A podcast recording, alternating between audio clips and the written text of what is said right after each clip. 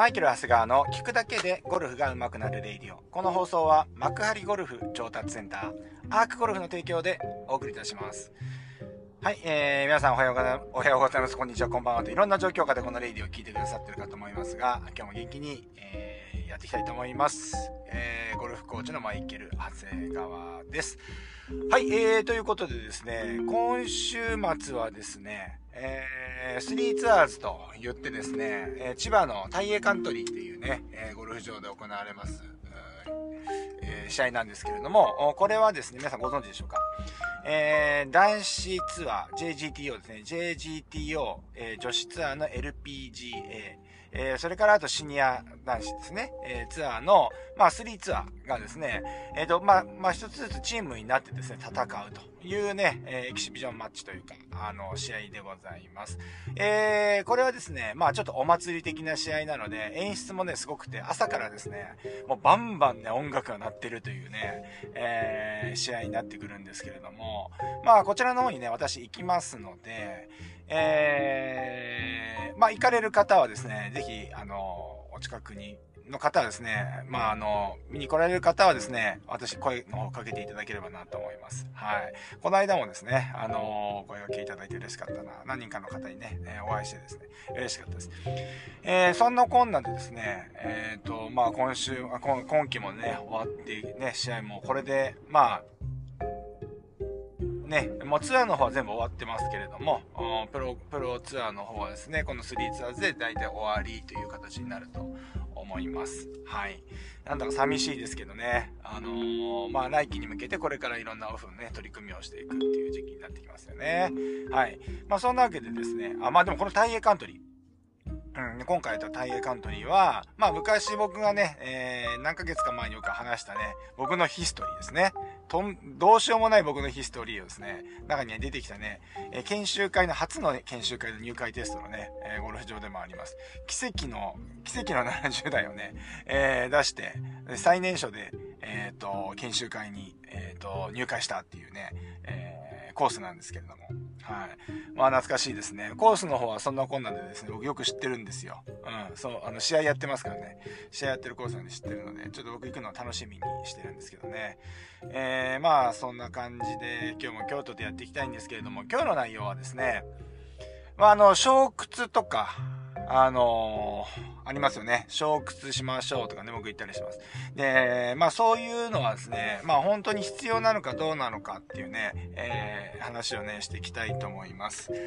えー、まあ必要なのかどうかで言うと、一言で言うとこれはね、必要になってくるんじゃないかなというふうに思います。え、っとですね、ただし、え、なるべく使わなくても済むようにしたいっていうのが結論でございます。はい。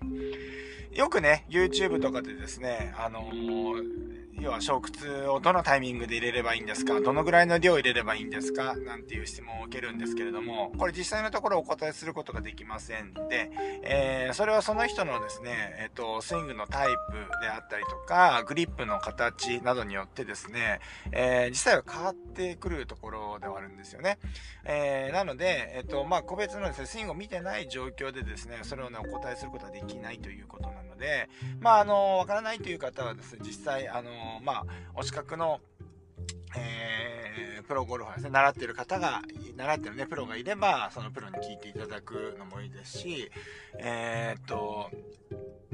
習ってないのであれば、なんかこう、ワンポイントレッスンみたいになるじゃないですか。20分で、あのー、練習場に行くと20分でプライベートレッスンね、2000円で受けられますとか、えー、よくあると思いますので、そういうところでですね、まあ、プロにちょっと教えをこうてみるっていうのも、えー、いいのかなというふうに思います。はい。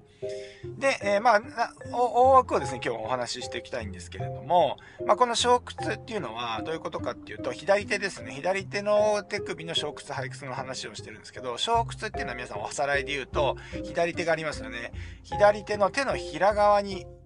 折れてくる動き。これが小屈です。で、逆に手の甲側に折れてくる動きを背屈って言ったりしますね。で、一般的にですね、一般的にというかね、左、えっと、右、右打ちの方でしたらですね、左のグリップが小屈すればするほど、シャフトっていうのは、えー、回ってきますので、フェースが閉じる方向に、えー、働きますよね。うん。一方ですね、この背屈、左手の甲側に、ま、あの、手首が折れていく場合、この背屈していくとフェースは開く方に行ってしまいます。はい。ということでですね、このシャフトの回転をですね、えーコントロールするところの手首の動きなんですよね。で、えー、これはですね、あの、動きとかで言うと、これはガンマトルクって言ったりするんですけれども、ここっていうのはスイング中にですね、コントロール可能なところでもあるんですよね。はい。えー、ゴルフクラブってやっぱり横のブンって振った時にですね、あの、すごくこう、クラブのヘッドが振り遅れるような動きがあると思うんですけど、それがですね、それを遅れてくるのは手でですね、あの、逆の力を加えて、遅れないようにするっていうのは、ほぼほぼ無理ゲーって言われてますね。ほとんど人間の力ではできないって言われたりしています。えー、ただし、このシャフトの軸をコントロールする、回転させるということはできます。はい。なので、えー、これはどういうことに使うかというと、まあ、例えば、あのー、構えたところよりも、クラブ、インパクトっていうのは手元が前に出た形では当たりますよね。いわゆるハンドファーストで当たった場合に、例えばこの小屈という動きがあまりなかったとすると、フェースっていうのは基本的に開きますよね。で、開いた分だけ、やっぱ少し小屈してあげると、えっ、ー、と、ハンドファーストのロフトが立った、ディロフトした状態、ロフトが立った状態でインパクトできるので、えー、しっかりボールが飛んでいくっていうような形になるんですよね。はい。ですから、やっぱりこう少なからず小屈っていうね、えー、手首の動きっていうのは、大なり小なり入ってくるっていうことになります。はい。で、先ほど個人差があるよっていうのは、えー、例えばグリップがですね、えっ、ー、と、ストロンググリップのプレイヤーっていうのは、これ小屈したらフェースがとんでもなくひっくり返ってしまいますので、ド左に飛んでいっちゃうんですね。なので、フックグリップのプレイヤーっていうのはほとんどショックスを入れる必要がない。えー、逆に必要入れてはいけないっていうことになりますよね。で、逆にウィークグリップ。ウィークグリップっていうのは、すごくこう、構えた左のグリップが、まあそうですね、左手の甲が目標を向くぐらいね、えー、の感じです。だから親指の位置がグリップの真ん中に来るようなあグリップですね。えー、プロで言うとコリン・森川選手とかね、え、そういう選手になるんですけれども、え、こういう選手はかなり小屈、要はその、左手のこう、平側に折れてくる動きが強く入ってくるっていう傾向があるわけですよね。ですからグリップによっては、あの、グリップによってこの辺りの量が変わってくると。いうことになるわけです。はい。で、えっ、ー、と、じゃあ今日は最小限に留めるべきっていうのは、やっぱこう何かというと、やっぱりこの小屈をするっていうこう手首の動きが入るっていうのは、リストが相当強い方だったらばいいとは思うんですけれども、えー、手首の負担っていうのは結構大きいですよね。うん。なので、やっぱり手首があまり強くない方が、これをあの角に入れすぎたりすると、手首を痛めてしまったり、えー、まあ、小屈しきれない、状況になって、まあ結局のところフェースが開いたまま当たって、パフォーマンスが悪くなるっていうこともありますよね。なので、えー、あまり入れないで済むようにしたいということなんですよ。ですから、えっ、ー、と、結局のところ、えー、これってどういう時に起きるかっていうと、いわゆる振り遅れですよね。えー、クラブが振り遅れてる場合。はい。本当はクラブっていうのは、あの、自分の体に対してクラブの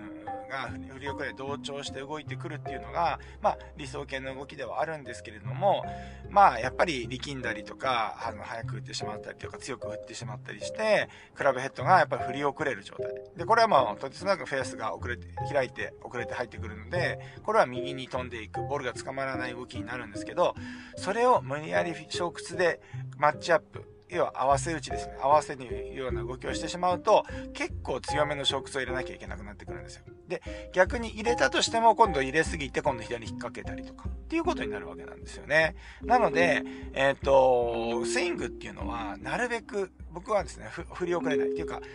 うん、ほとんどの、プレイヤーの、例えばこのミスの原因、げもう原因中の原因って根本的な原因のところは僕は振り遅れにあると思ってるんですね。で、振り遅れなければさえすれば、えっ、ー、と、そういう、その小屈とか、その少しそのマッチアップ、こう、インパクトを合わせるっていうね、えー、作業が、ど、とことんまで減っていくっていうことになるわけです。うん。で、少なければ少ないほど、このスイング自体はリピータブルな、あの、再現性の高いスイングになりますし、体への負担が、